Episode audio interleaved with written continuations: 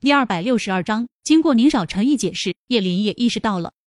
是呀，如果以母亲的个性，如果真是发生那事了，她不可能还生下他们。要不我把照片发给舅舅，让舅舅问问我外公外婆，那个男的是不是那个雇佣兵？宁少臣摇头，先别问，还是等高海那边确认了再说。你外公外婆年龄大了，有些事我们先不要惊动他们，后面如果真是查不出来了再说。叶林觉得宁少臣说的也有道理，就没有再想着联系舅舅。不过心里多少松了口气，至少他的出生没有那不堪。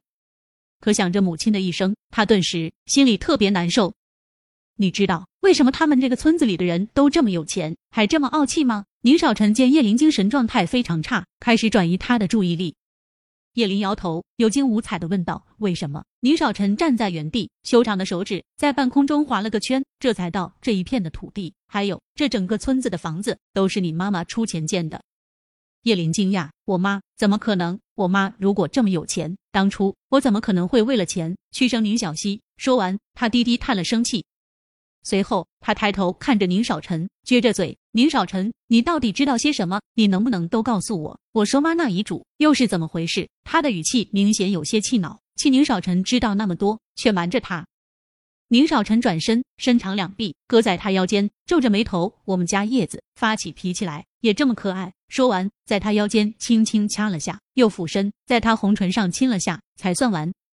叶林挥开他的双手：“宁少臣，我和你说正事。”宁少臣见他真恼了，点头开口道：“其实我也没有查到什么，这些事是你来之前梁国安告诉我的。”他揽住叶林的腰，示意他往停车的地方走。他告诉我。这高家住的房子其实是你母亲当时从莲雾岛离开时，你外套偷偷塞给他的钱，他买的。后来不知道是因为什么原因，你母亲就从这里离开了，这房子就成了高家的。宁少臣顿了下，一起被赶出来的还有高富，而且你母亲和高富一起去了 S 市，高富呢？是后期高文救了我，我父亲让他回 C 城的。他们中间到底是发生了什么？什么原因？梁国安不愿意说，我也确实不知道。但这高家的房子估计还写着你母亲的名字。我刚刚也只是试探下那高老爷子的。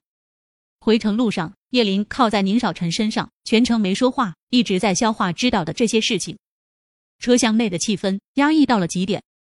柳絮当时被宁少臣留在了车里，所以。他不知道到底发生了什么事，看叶林的脸色，他也不好追问。到家时天都黑了，心情糟糕的叶林也早就忘了和那个莫寒的约定，简单的梳洗了一番，便上了床。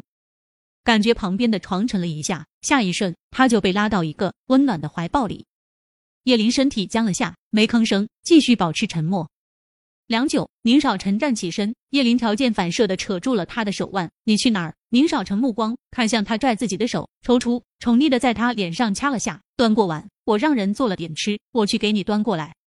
说完，他就起身往外走去。